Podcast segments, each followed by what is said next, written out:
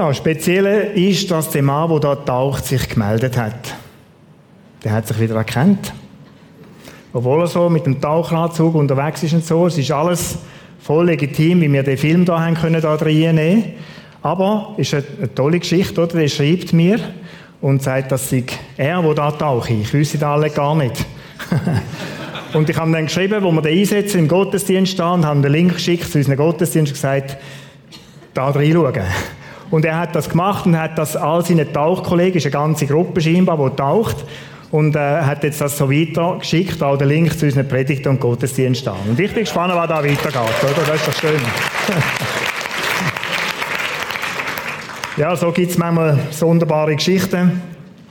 Wir sind auf der, in dieser Serie, der vierte Teil, heute mit dem Thema der Schritt zurück, damit das Leben nach vorne frei wird.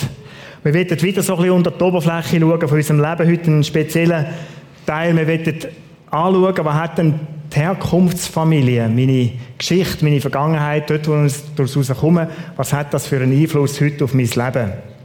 Es ist so, dass verschiedenste Umstände mein Leben beeinflussen, wo ich heute lebe. Das ist so, aber der stärkste Einfluss, da bin ich eigentlich überzeugt, der hat unsere Geschichte, deine Biografie und meine Biografie, die Familie, wo wir daraus rauskommen. Ich habe das da so drauf. Wir alle nehmen aus unseren Familien so Muster mit, Verhaltensmuster, äh, uns prägen. Da gibt es ganz verschiedene Geschichten, die wir drin haben. Die einen, ich habe so aufgeschrieben, zum Guten und die anderen zum Negativen. So ist es auch bei mir gewesen. Ich komme aus einer sehr äh, aus einer glücklichen Familie eigentlich so. Da hat es viel Gutes gegeben, was ich mitgenommen habe, aber da gibt es auch Sachen, die sind nicht so okay gewesen, die ich von meinen Eltern übernommen habe. Ich mag mich so erinnern, mein Vater ist einer gewesen, der war äh, aufbrausend gewesen, das war so ein willensstarker Mensch gewesen, und der konnte richtig verrückt werden. Und ich habe ihm abgeschaut, oder? als Mann geht man vermutlich mit Wut oder etwas, was nicht so passt, geht man genauso um. Also ich muss laut sein, ich muss es sagen, Platz machen, Luft machen und dann geht es allen wieder gut. Dass wir alle zusammen verschrocken, äh, verschrocken sind und uns verkrochen haben, das hat er gar nicht so realisiert. Und ich habe es lange in meinem Leben auch nicht so realisiert, dass das ein Problem ist. Aber da musste ich dran schauen. Und so hast du, habe ich einfach so Geschichten, die wir mitnehmen, Verhaltensmuster, wo man wie jedes Kind am Anfang denkt, so ist es normal, so ist es ja gut. Ich habe ja da 20 Jahre erlebt, was soll daran nicht gut sein? Denken an Sachen wie Umgang mit Geld oder Konflikt. Ich habe schon zwei, drei Mal gesagt, das ist auch so etwas, was ich mitgenommen habe. Wenn ein Konflikt ist, dann redet man einfach mal drei, vier Tage nicht mehr. Mein Vater ist aufs Sofa gelegen, wenn er heimgekommen ist. Er hat nicht geredet, die Mutter hat nicht geredet und nach drei Tagen ist man dann wieder so langsam zur Vernunft gekommen und hat wieder angefangen, so ein bisschen die Fühler auszustrecken und dann ist es wieder gut gewesen. Wir haben nicht gewusst, warum. Es ist einfach dann nach drei Tagen wieder gut gewesen. Und so gibt es so Sachen, oder was sind gute Eltern, was, was heisst Erfolg zu haben im Leben. So gibt es so äh, jeder Familie Sachen, wo man sagt, so machen wir es, so ist gut. Es gibt so schwierige Erfahrungen, Erfahrungen von Gewalt, vielleicht als Kind schon gestern ein Gespräch mit einer Person, die Gewalt erlebt hat in der Kindheit, geschlagen werden, richtig verprügelt, bis man Flecken hat, blaue Mose. Missbrauch erlebt in der Familie, ganz schwierig. Ich denke an die Trennung von Eltern, wo eine schwierige Geschichte kann sein, Sucht in der eigenen Familie, durch eine Familienangehörige, durch einen Vater, eine Mutter vielleicht. Oder es gibt so Sätze, aus dir wird nichts. Wenn du so weitermachst, dann musst du schauen, wo das Ende ist. Das sind also wie Bestimmungen oder Sachen, die Leute mitnehmen. Die hätte dich besser abtrieben. Ist auch etwas, wo eine schwere Hypothek sein kann. Ich habe mal von einem Menschen gehört, wo mir das erzählt hat, und mir sagen, wie verrückt muss denn so ein Leben sein? Oder du bist ein Unfall gewesen, dich es gar nicht sollen geben eigentlich. Du musst dir das mal vorstellen, ich habe es zum Glück nicht so erlebt. All diese Sachen beeinflussen oder wollen unser Leben beeinflussen. Und manche Menschen haben da leichter zu sagen und andere haben es schwierig. Und dann gibt es noch eine dritte Sorte von Menschen, die haben sich an das Schwierige gewöhnt. Die denken, das ist Normalität.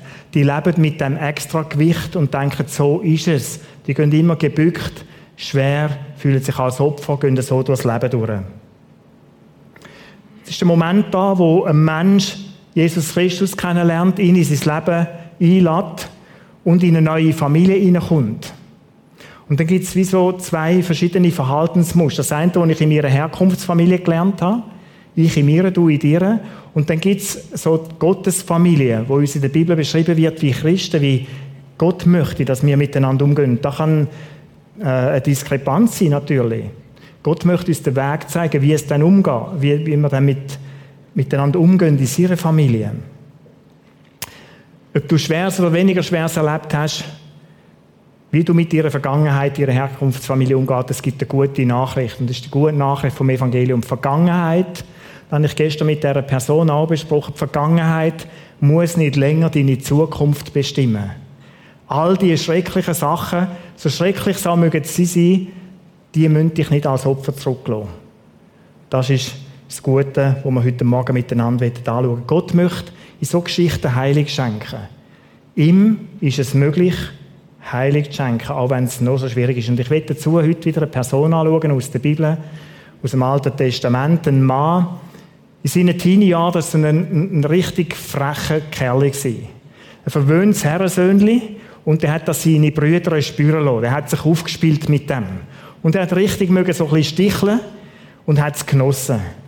Und in dieser Geschichte lernen wir einen Mann kennen, der von dem, von dem verwöhnten Bübli eigentlich zu einem reifen, emotional reifen, gesunden Mann geworden ist, der Verantwortung getragen hat für eine Nation, für viele verschiedene Völker. Ich rede vom Josef. Der Josef, der uns ein Viertel im ersten Buch Mose darüber erzählt wird aus seiner Geschichte. Und auch über sein Leben stimmt genau da die Vergangenheit, das, was er erlebt hat, an tragischem, an verrücktem, hat seine Zukunft nicht bestimmt. Und wir wollen schauen, warum denn nicht. Zuerst einen kurzen Überblick über seine Familiengeschichte. Der Josef ist der Urenkel von Abraham. Und mit dem Abraham ist auch eine Segenslinie in die Familie hineingekommen. Und da gibt es ja in vielen Familien dann auch etwas Gutes, wo durch die Familien durchgeht. Ich bin Gott, der Herr, und ich will dich segnen und du sollst ein Segen sein für alle Welt, für alle Völker. So hat Gott das dem Abraham gesagt. Und in dieser Linie lebt in der vierten Generation auch der Josef. Da hat es aber auch andere Sachen gegeben. Schwierige Geschichten in seinem Leben. Und von denen möchte ich etwas erzählen. Da hat es so drei zerstörerische Muster gegeben, die auch in dieser Familie sind, in dieser Generation. Wenn ich von Familie rede, dann nehme ich so ein Gebilde von zwei, drei, vier Generationen, nicht mehr. Jeder Generation ist gelogen worden, was es heute gegeben hat. Das ist das Erste. Wie wir gar nicht denken, sind ja unsere Urväter, oder? Abraham, Jakob und Isaac. Aber Leute, da ist Post abgegangen, was das Thema Lüge betrifft. Der Abraham, bei dem hat die Geschichte angefangen, der hat zweimal seine Frau als seine Schwester ausgegeben. Exakt ist seine Halbschwester gewesen, also so eine Halbwahrheit, so ein bisschen, oder? Aber er hat Angst gehabt, dass ihm die Frau wegnehmen oder dass er gar umkommt und so hat er einfach gesagt, nein, nein, nein, das ist nicht meine Frau, das ist meine Schwester. Das ist weitergegangen, sein Sohn, Isaac und Rebekka. Auch da ist viel gelogen worden. Der Jakob, der Sohn von dem Isaac, der lügt, wo, es noch, wo er nur gerade durchkommt, hat man so den Eindruck, wenn man die Bibel liest. Seine Geschichte ist voll Unwahrheit und sein Name ist eigentlich wie so ein Programm. Er heißt der Hinterlistig oder wir könnten mal sagen der Lügner, wenn man da von dem äh, hebräischen Wort her anschauen. Auch er lügt und so geht das weiter in die Generation von Josef. Und dort drinnen ist die Geschichte, die wir heute anschauen, seine zehn Brüder, die ihn entsagen und dem Vater gegenüber sagen, der Josef ist von einem wilden Tier gerissen worden.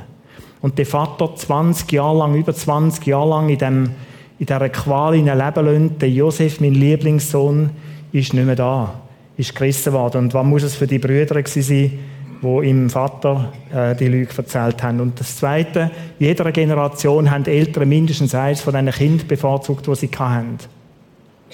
Da fängt auch wieder ganz am Anfang an. Der Abraham bevorzugte Isaac vor dem Ismael. Der hat ja zwei Söhne gehabt. Der eine von der Hagar, der andere von der Sarah. Der Ismael schickt er weg. Und der Isaac bleibt da. Der Isaac bevorzugte Esau eine Generation später. Und seine Mutter Rebekka hat den Jakob ein bisschen lieber. Und so gibt es auch dort irgendwo das genau gleiche Spiel, wo weitergeht. Und dann wieder eine Generation später bevorzugt der Jakob seine beiden Söhne, den Josef und den Benjamin. Und das ist der Geschichte am Rand, warum dass der Josef so ein verwöhntes Teenager war, könnte man fast sagen. Sie sind die beiden Söhne Söhne von seiner Lieblingsfrau. Auch da hat es gegeben. Er hat noch eine zweite Frau gehabt, noch zwei Nebenfrauen. Aber die Söhne von der einen hat er total, hat er einfach über die anderen gestellt gehabt. Das ist so das zweite zerstörerische Muster. Das Bevorzugen von Kind und das hat natürlich auch Auswirkungen dann auf die Kinder selber. Jeder Generation sind die Geschwister die zerstritten gewesen und es ist zum Kontaktabbruch gekommen. Esau und Isaac, äh, Ismael und Isaac da war kein Kontakt mehr. Gewesen. Und genau so ist es weitergegangen mit dem Jakob und dem Esau. Der Jakob hat müssen fliehen von seinem Bruder, der hat ihn umbringen, ermorden. Und es kommt dann später mal zu einer Versöhnung. Aber über Jahre hinweg ist eine Trennung da gewesen. Der Josef selber, wieder eine Generation später, hat mit seinen Brüdern über 20 Jahre keinen Kontakt mehr gehabt, mit seinem Vater nicht. Das ist zur Trennung gekommen. Warum? Aufgrund von dem Bevorzugen von einem Kind. Wenn man es so zusammenfasst, will ich sagen, dann ist es eine Familie, obwohl es die drei Urväter sind eigentlich, wo viele Verletzungen, viele ungesunde Muster drin sind. Die Seite, die kennt man zu wenig, die schaut man zu wenig an. Und ich bin so froh, dass die Bibel uns auch Einblick gibt, dass Gott uns hineinschauen lässt ins wirkliche, reale Leben, Leute. Weil wir erleben es genau gleich. Das sind Sachen, die bei uns genau auch passieren. Alle drei Punkte können auch bei uns in unseren Familien so Muster sein. Und es gibt noch ganz andere. Jetzt möchte ich noch einen Blick anwerfen, ein bisschen näher an Josef heranzoomen und schauen, wie hat denn der Josef gelebt? Wie ist denn bei ihm ganz persönlich so gewesen? Er ist 17, als ich so reinsteige. Er ist der elfte, äh, der zehnte von, von elf Geschwistern oder der elfte, so muss ich sagen, genau, von zwölf Geschwistern. Und er ist der Liebling von seinem Vater. Josef lebt in einer ganz komplexen Patchwork-Familie. Ich habe es vorhin so ein bisschen angetönt schon. Sein Vater hat eigentlich zwei Frauen gehabt, zwei Nebenfrauen und dann die zwölf Söhne. Vielleicht hat es auch noch Töchter gegeben, von dem lesen wir so nichts. Josef macht traumatische Erlebnisse, die ihn prägen in diesem ganzen Familienkonstrukt mit diesen zerstörerischen Mustern kommen noch ein paar Erlebnisse, die besonders einschneidend sind. Und die möchte ich auch kurz anschauen. Das Erste, der Josef wird aufgrund von dem, dass er sich so aufspielt, dass er geliebt wird, wird er von seinen Brüdern beniden und sie hassen ihn richtig gehend. Und der Josef wird entsagt. Das ist das erste Traumatische, was er erlebt. Eines Tages er läuft er aufs Feld raus zu seinen Brüdern. Die haben nämlich müssen arbeiten, während er daheim hat können, sein wohlbehütete kleine Nesthöckli. So stelle ich mir da vor. Und dann kommt er aufs Feld, will zu seinen Brüdern gehen. Vielleicht hat er wieder ein schönes neues Gewand, kann man noch zeigen, oder irgend so etwas Verrücktes. Und dann schaut er so zehn Männer Augen rein, die ihn anschauen, aber nicht mit Liebe, sondern mit Hass. Und die kommen auf ihn zu. Und sein Herz fängt an zu pochen und er denkt, was passiert da?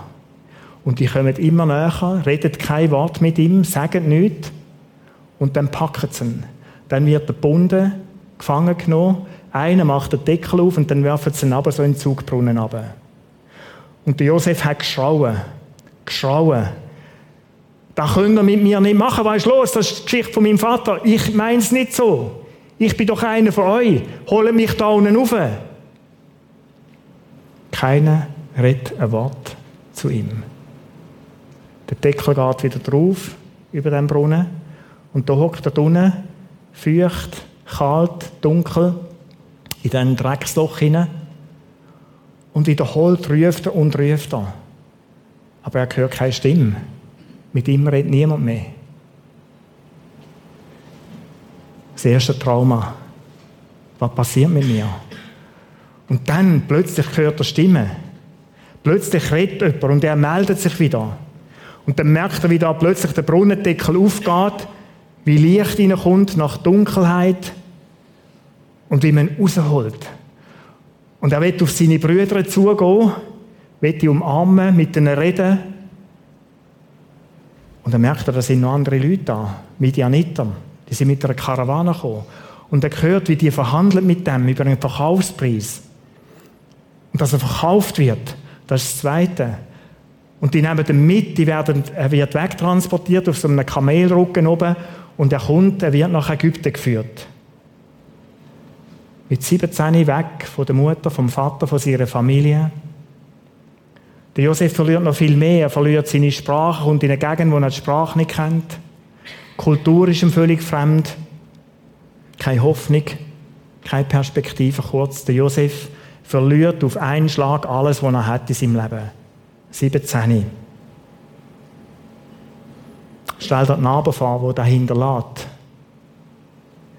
Im letzten Seniorencamp das eindrückliche, den eindrücklichen Lebensbericht gehört von, von einem Senior bei uns, der Verdingkind war.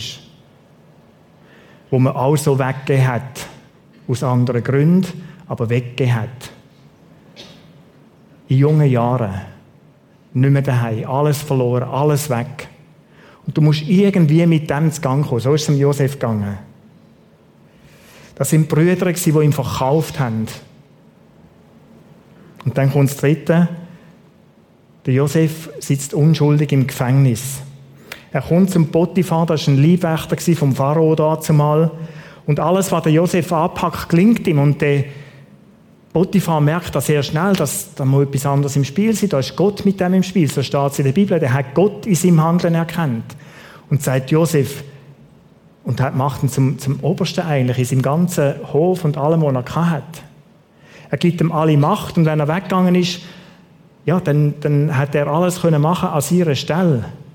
Der Potiphar, der war Fan vom Josef. Tragischerweise nicht nur er, sondern auch seine Frau die hat sich an Josef angemacht. Steht in der Bibel, er hat, er hat ihr sehr gut gefallen. Und natürlich Leute, wo viel klingt, Männer und Frauen, wo viel klingt, die haben immer Sättige, die so ein bisschen, sich wieder in Sog stellen. Und dann gibt es plötzlich eine MeToo-Bewegung, oder? Der Josef hat gesagt, nein, das ist fern von mir. Ich will nichts mit dir. Und er verlässt das Zimmer, rennt davon und sich an den Kittel heben und vertreibt die Geschichte und sagt, er hat mich wollen vergewaltigen. Der hat wollen mit mir ins Bett. Schau da, der Rock von ihm, der Mantel von ihm, das ist das Zeugnis von ihm. Ich will mit dem nicht sagen, dass es die richtigen MeToo-Geschichten nicht gibt. Einfach in Klammern gesagt. Aber das ist eine, die es nicht gegeben hat da, beim Josef. Und dann kommt er ins Gefängnis der Potiphar ist entrüstet, entsetzt und er kommt ins Gefängnis, hockt dort 10 bis 13 Jahre, ohne Perspektive, drittes Trauma. Warum? In Ägypten, im Gefängnis, ist es nicht so lustig. Es ist bei uns schon nicht lustig, aber dort ist es noch weniger lustig. Und tragisch ist, nach dem Josef sucht in Ägypten niemand. Das sind keine Familienangehörige, die sich einsetzen für sein Recht und sagen, da ist Unrecht passiert. Gar nicht. Ihn vermisst ja niemand. Und so hockt er dort ohne jegliche Perspektive und denkt vielleicht manchmal auch daran, ist es jetzt das gewesen? Und wenn man die Geschichte so anschaut, könnte man sagen, er lebt, der Josef ist mittlerweile 30, wo man muss sagen, es ist eine einzige Tragödie. 13 Jahre vergangen und es ist immer nur noch verrückt geworden. Und wenn einer getrunken hätte zum bitter sein, zum verrückt sein, voller Wut zu reagieren, dann wäre es der Josef gewesen. Aber er macht es nicht. Er macht es nicht. Und die Frage ist, warum kann sich der Josef in dieser verrückten Situation mit all diesen Erlebnissen anders verhalten, wenn man heute so sagt, ist es halt normal. Was gibt ihm Kraft, um sich dem allem Negativen entgegenzustellen und einen anderen Weg zu gehen? Kurzen Abschnitt später, ich möchte ihn nachher gerade anschauen, da sehen wir etwas von dem Geheimnis. Josef kommt frei. Er hat Träume können deuten, Gott hat ihm die Weisheit gegeben. Der Pharao gehört von ihm, dass sieben Jahre gute Jahre werden sind, nachher sieben Hungersjahrs, äh, sieben Jahre Hungersnot. Und er vertraut dem Josef die zweitoberste Stelle an in seinem mächtigen Reich in Ägypten. Er wird der zweite Herrscher in Ägypten. Und der, äh, der, der Pharao sagt ihm, verwalt bitte alles und schaut, dass wir in diesen sieben Jahren so viel anhäufen können, dass wir nachher die sieben mageren Jahre können überleben können. Und so wird der Josef, wo gerade noch eine verrückte Geschichte hat, zum Retter von ganz Ägypten und noch viel mehr. Zum Retter von anderen auch noch. In der Not kommen nämlich seine Brüder nach Ägypten, Korn kaufen. Und sie kommen hier nach fast 22 Jahren, oder ungefähr 22 Jahren, sieht Josef seine Brüder wieder. Und er erkennt sie. Ich möchte die Stelle vorlesen, mich hat da, wo ich es vorbereitet habe. Es ist schon enorm bewegend. Und wenn ihr Zeit habt, die Geschichte zu lesen, dann leset doch die Geschichte mal durch. Kapitel 42. Und Josef erkannte seine Brüder, sie aber erkannten ihn nicht. Was hättest du gemacht in dieser Situation? Die kommen hier an und sagen, wir sollten Korn haben, wir leiden Hunger. Und du erkennst, das sind die. Das sind die zehn. Die haben mein Leben wollen kaputt machen. Nochmal, was hättest du? Wie hättest du reagiert? Beim Josef kommt es zur Versöhnung. Es sind vier, fünf Kapitel, die von dieser Versöhnung reden. Kapitel 45, es sind so Sätze. Der Josef hat eine Zeit lang die Spannung ausgehalten, sich nicht zu erkennen geben. Und er stellt sie auf Probe, die reisen wieder zurück und kommen wieder und bla bla und alles zusammen. Da kann ich nicht näher darauf eingehen. Und dann eines Tages steht in der Bibel, hat sich der Josef nicht mehr zurückheben und er schickt alle seine Liebwächter weg. Es sind aus einem fremden Land gewesen, schickt die raus und sagt, ich will mit denen allein sein. Und dann im Kapitel 45, und da stand kein Mensch bei ihm, als Josef sich seinen Brüdern zu erkennen gab. Und er weinte laut sodass die Ägypter und das Haus des Pharaos hörten. Josef sprach zu seinen Brüdern, ich bin Josef. Wow! Kannst du dir vorstellen, wer deine vorgeht? Es steht in der Bibel, dass die Angst hatten, sich gefürchtet haben, eingeschüchtert sind. Was? Tut der Josef? Und musst dir mal ihre Geschichte vorstellen, die jetzt im Kopf drüllt hat. Der zweitmächtigste im Reich von Ägypten, dem stehen sie gegenüber und der sagt, ich bin der Josef. Der Josef hat den Schrecken gesehen. So sprach Josef zu seinen Brüdern, tretet her zu mir. Ich bin Josef, euer Bruder, den ihr nach Ägypten verkauft habt. Bekümmert euch nicht und macht euch keine Vorwürfe darüber dass er mich hierher verkauft hat. Denn zur Lebensrettung hat mich Gott vor euch hergesandt. Wow! Macht ihr müsst keinen Vorwurf machen. Spürst du, was da im Hintergrund abgelaufen ist beim Josef?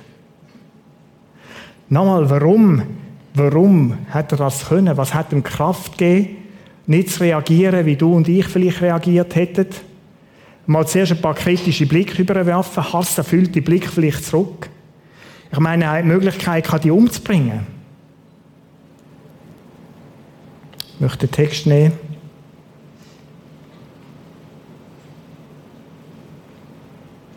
Es ist der Moment gekommen, wo sein Vater gestorben ist, er ist ja dann auch gekommen. Und bis dahin haben die Brüder das geglaubt, dass, dass der Josef sie mag. Und sie haben immer irgendwo im Kopf drüllt, so nehme ich das, diesen Vers dass er das nur macht, weil der Vater noch lebt, weil dem Vater nicht noch mehr Kummer hat wollen machen, wo er geliebt hat. Aber jetzt ist sein Vater tot. Als nun Josef das Brüder sahen, dass ihr Vater gestorben war, sprachen sie, Josef könnte gegen uns feindselig werden und uns all die Bosheit vergelten, die wir an ihm verübt haben. Darum ließen sie Josef sagen, dein Vater befahl vor seinem Tod und sprach, so sollt ihr zu Josef sagen, bitte vergib doch deinen Brüdern die Schulden und ihre Sünde, dass sie so Böses an dir getan haben. So vergib nun den Knechten des Gottes deines Vaters ihre Schuld. Und im Josef ist nochmal eine Welt zusammengebrochen. Er brüllt heftig. Glaube das denn nicht? Ich mein's nicht böse mit euch. Ich brich aus unserem Familienmuster aus. Ich behandle euch nicht so, wie wir unsere Familie gelernt haben, die jetzt behandeln, die einem schlecht tun. Ich habe das durch, ich mache das nicht. Dann gingen seine Brüder selbst hin und fielen vor ihm nieder und sprachen, siehe, wir sind deine Knechte. Genau so, wie es der Josef eigentlich träumt hat in seinen pubertären Anflügen. Von Gott eingegeben, den Traum, wo er sagt, ihr werdet euch für euch verbeugen. Und das hat ja der, der Zorn, der Hass in seinen Brüdern geschürt. Genau so ist es gekommen. Und jetzt bittet sie darum, dass sie ihm seine Knechte könnten sein. Der Josef hätte die Brüder können umbringen. Er hätte sie ins Gefängnis werfen und sagen, da hocken mal 4, 5, 10, 13 Jahre und schau mal, wie es ist in Ägypten, in diesen Löchern. Euch vermisst im Fall niemand, der Vater ist tot. Von dem Geschichtli hört niemand etwas. Dann merkt ihr mal, wie es mir gegangen ist, was ich empfunden habe, wie meine Gefühle sind. Es auch einfach ignorieren und sagen, da nehmen wir uns Korn und verschwindet wieder. Machen, dass er davor kommt. All das macht er nicht. Für mich unglaublich. Wow, habe ich müssen sagen. Wenn ein Mensch zu so etwas feig ist. Was ist das Geheimnis? Es sind drei praktische Schritte, die wir lernen können, wie wir mit Unrecht, mit Verletzungen in unserem Leben können umgehen können, die wir erlebt haben. Mit destruktiven Familienmustern, wo wir vielleicht erkennen, dass das nicht gut ist, was wir machen. Wir lesen vom Josef, und das ist das Erste. Ah, da habe ich übersprungen, Entschuldigung. Wir lesen vom Josef, das erste, Josef hebt an Gott und die Liebe von Gott zu ihm fest. Durch sein ganzes Leben, durch die verrückte Zeit durch. Immer wieder lesen wir von dem, egal wo er auch immer war, dass er weiß, dass Gott bei ihm ist und dass Gottes Liebe ihn begleitet. Ich meine, manch einer, ich vermutlich auch, hat gesagt, Gott, jetzt habe ich es gesehen schon in diesem Loch war genug und jetzt noch in Ägypten, wo ich niemanden kenne. Los, wenn du nicht Kraft hast, um mir da helfen, dann mache ich selber. Dann schaue ich selber. So hat es Josef gerade nicht gemacht. Egal, ob er in diesem Brunnen gehockt ist, egal, ob er der Zweithöchste war im Reich in Ägypten, der Josef weiß, mein Gott ist bei mir und er hat einen guten Plan mit meinem Leben hat einen guten Plan mit meinem Leben. In all dem Scheiß inne. Ich kann es nicht anders sagen. Etwas, wo du und ich in diesen Situationen kaum mögen glauben. Dass Gott durch all den Müll, durch all das Schwierige durch einen guten Plan hat.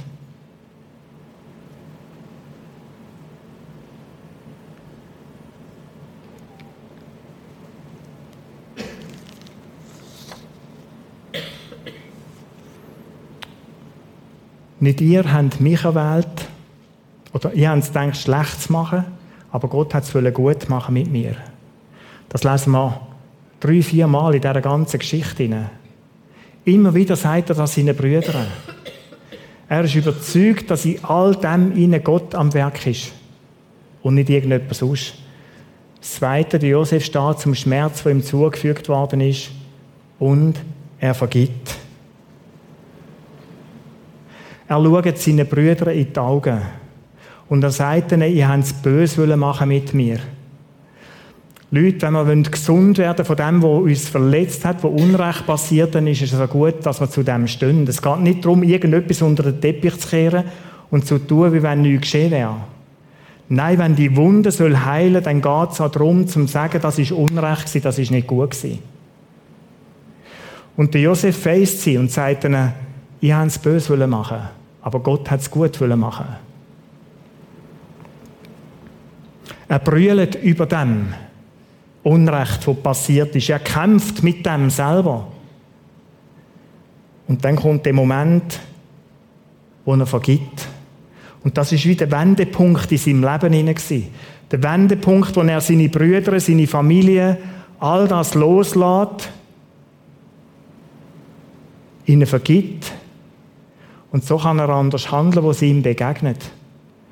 Das ist der Moment, der Punkt, der Wendepunkt, warum dass er seine Brüder nicht gerade umbringt, wo die gekommen sind.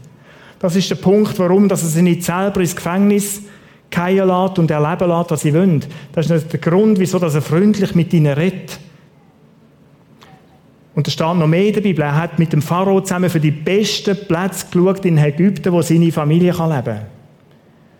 Die haben doch gar nichts von dem gewusst und er ist mit dem Pharao zusammen und gesagt, die sollen es am besten haben im Ganzen. Wo ist das fruchtbarste Land? Da ist nichts von Bitterkeit, von Wut, von Groll, von Zorn, von Vergeltung, gar nichts.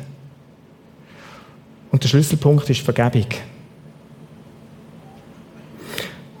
Und Josef hat nicht erst vergeben, als er seine Brüder gesagt hat, schau, vergeben kannst du auch, wenn du die Leute, die dir, dir schuldig geworden sind, die Unrecht tun haben, nicht siehst. Ein Zeugnis davor sind die Namen von seinen Söhnen, die er hat. Da sind seine Brüder noch nicht bei ihm gewesen. Aber sie geben den Ausdruck von dem, dass der Josef vergeben hat. Sein erster Sohn, der hat einen speziellen Namen, Manasse. Und Manasse heißt vergessen. Stell dir vor, du würdest einem von deinen Kindern den Namen geben, vergessen. Und Josef sagt, ich brauche sie in meinem Leben, der heißt Manasse. Ich habe vergeben und vergessen. Ich will mit dieser Geschichte nicht mehr zu. Die soll mich nicht mehr gefangen nehmen.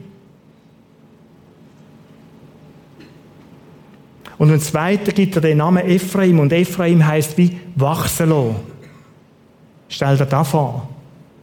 Vergessen und wachsen lassen. Gott hat mir geholfen, dass ich vergeben kann, dass ich vergessen kann. Und er hat mir eine neue Perspektive, etwas Neues wachsen lassen in meinem Leben. Ich habe wieder eine Hoffnung, eine Zukunft. Er hat das tun, bevor er seine Brüder gesagt hat. Vergehen kannst du auch dann, wenn du die Menschen vielleicht nicht mehr siehst, nie mehr siehst, aber es ist wichtig, dass du den Schritt tust. Nur dann kannst du so handeln, wie der Josef mit seinen Geschwistern umgegangen ist. Er macht das, was der Paulus im Epheserbrief schreibt. Vergebt einander, einer dem anderen, wie Gott euch vergeben hat in Christus. Da ist der Auftrag, wo du und ich haben. Schau, das ist der Schlüsselpunkt in deinem und meinem Leben. Ich habe da gestern mit dieser Person durchbesprochen. Wie lange möchtest denn du noch an dem festheben? Ich weiß es, dass es ganz, ganz schwierig muss sein. Nicht, weil ich es selber erlebt habe, aber aus einigen Geschichten. So schwierige Sachen erleben ist nicht einfach. Und es braucht vielleicht Etappen von Vergehen und vom Weiterkommen im Leben, damit man nicht als Opfer zurückbleibt. Eigentlich müssen wir den Satz umkehren, weil Gott, euch vergeben hat, weil Gott dir und mir vergeben hat, drum gang hin und vergib auch.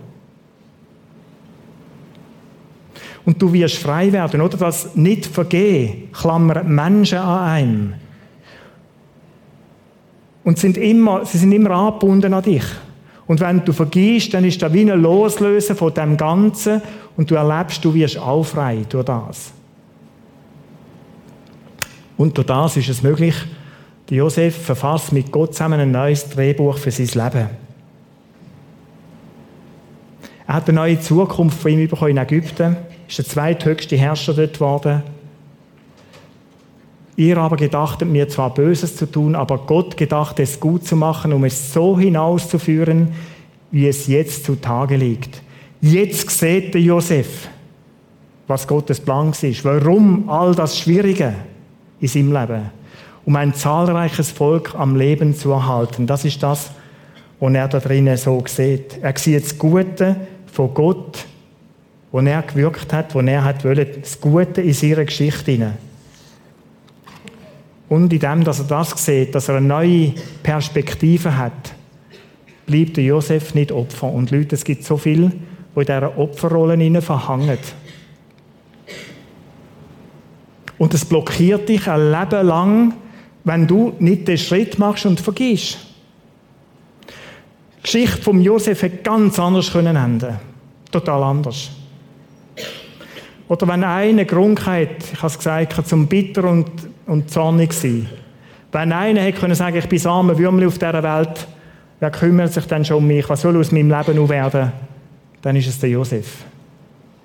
Aber in dem, dass er mit Gott weitergeht und vergibt, hat er eine neue Geschichte und sie lädt ihn nicht als Opfer zurück. Nein, er hat eine neue Perspektive und mit dem, dass er die Geschichte so weitergeht, bricht die Macht von der Vergangenheit in seinem Leben. Und Leute, unsere Geschichten haben Einfluss auf unser Leben. Die können dies und mein Leben beeinflussen. Ich spüre gewisse Sachen bis zum heutigen Tag. Und immer wieder muss ich auch wieder lösen von dem. Das ist nicht böse Wille von niemandem in meiner Familie, von meinen Eltern, überhaupt nicht. Die haben es herzensgut gemeint und gemacht mit mir. Und gleich gibt es da und dort Sachen, die ich so mitnehme. Ich komme aus einer Arbeiterfamilie raus. Meine Mutter ist schwierigst aufgewachsen im Appenzellerland mit einem Vater, der Okkultismus betrieben hat. Verrückte Geschichten. Und sie sind geschlagen worden, beide meine Eltern. Und das ist so etwas von minderwertig sich fühlen. Und zwischendurch kommt so die Familiengeschichte auch in mir wieder auf, dass ich mich so wie minderwertig fühle. Wer bist denn du schon? Da meine Eltern erlebt, der Vater Jahre arbeitslos war, in einer schwierigen Krise. Schau, das hat alles Möglichkeit, um das Leben von dir und mir beeinflussen. Und es geht darum, dass wir vergehen, dass wir aus diesen Mustern austreten und dass wir die Identität in Jesus Christus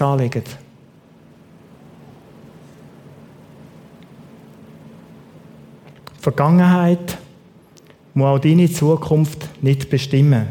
Das ist so der Schlusssatz, den ich über das Ganze möchte stellen. Vergangenheit muss dich nicht beschränken, muss dein Leben nicht einschränken. Vertraue Gott und seinem Plan, wann er vorhat. Schau auf das, was Gott möchte. Es gibt so die Geschichte, oder? Verhärtete Herzen oder, oder verletzte Herzen werden verhärtet und verhärtete Herzen verletzen andere. Schau, das liegt in dir und in mir, in unserer Natur. Wenn dir Unrecht geschieht, wenn du verletzt worden bist, dann hat das Tendenz, dass du zu einem wirst, wo andere verletzt, wo wieder Unrecht tut. Durchbrochen kann die Elendkette nur werden, indem dass du vergisst. Ich möchte dich einladen heute Morgen, wenn der Heilige Geist dir etwas in deiner Geschichte, in deiner Familie, in deinem Leben zeigen. Und das kann der Familie sein, das kann aber auch jetzt aktuell sein, dass du, das Unrecht an dir passiert. Dass du verletzt wirst, du Menschen. Dann komm mit dem zu Jesus Christus. Komm mit dem zu ihm und bitt ihn um Heilig. Bitt ihm um Kraft, um zu vergehen. Von mir aus ist es nicht möglich, Leute manchmal zu vergeben, weil es einfach aschgrau ist, was passiert. Aber in Jesus Christus komme ich die Kraft über zum Vergehen und es ist ein Entscheid, den ich fälle. Es ist nicht ein Gefühl, das mich in diesem Moment leitet, sondern eine Entscheidung. Ich möchte, weil Jesus in dem Epheserbrief sagt, vergebt bitte auch andere, wie ich euch vergeben habe. Ich möchte dich einladen, Moment von der Stille, wo du für dich kannst beten. Gott, danke für deine Familie. Da gibt es bestimmt wie bei mir viel Gutes. Bitte Gott auch darum, wenn du um Sachen weißt, die schwierig sind in deiner Geschichte. Um mit ihm zusammen vielleicht abtauchen an den Punkt. Schau, es geht nicht darum, zum irgendwo um anstochen im Dunkeln. Aber du darfst sicher sein, wenn Gott einen Punkt möchte berühren in deinem Leben und er dich möchte frei machen, dann bitte ihn darum, dann zeig du mir. Er möchte dir ein Leben geben, das Perspektive hat, und er hat einen Plan, wie mit dem Josef im Leben, auch mit deinem Leben, dass du ein Mensch kann sein, wo Gott kann brauchen, dass du nach seiner Bestimmung kannst leben und nicht nach der Bestimmung, die deine Vergangenheit auf dich hat. In dem Moment der Stille.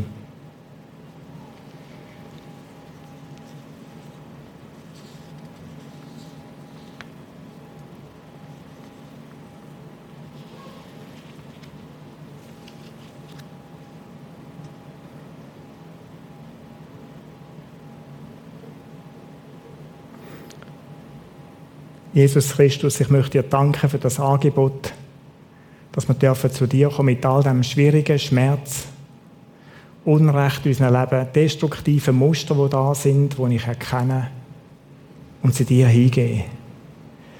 Du kannst unsere Herzen heilen. Du bist ein Spezialist in dem, dass die Elendkette von Vergeltung, von, von Bitterkeit, von Zorn, von Wut kann durchbrochen werden kann. Ich danke dir, dass du gekommen bist und uns vergeben hast, all das, was wir dir Mühe machen. Und schenk du uns die Kraft zu vergeben. Und Jesus, ich habe den Wunsch, dass wir leben in Freiheit dürfen leben, alle zusammen, nach deiner Bestimmung, nach dem, was du willst. Und dass uns nicht unsere Vergangenheit irgendwo kann beschränken kann. Lass uns erkennen, wenn es etwas gibt, wo unser Leben beeinträchtigt, hindert, vielleicht auch Leben verunmöglicht. Und schenk uns eine Freiheit zum Leben bei dir, mit dir. Danke, dass in dir die Kraft ist, die Möglichkeit ist. Amen.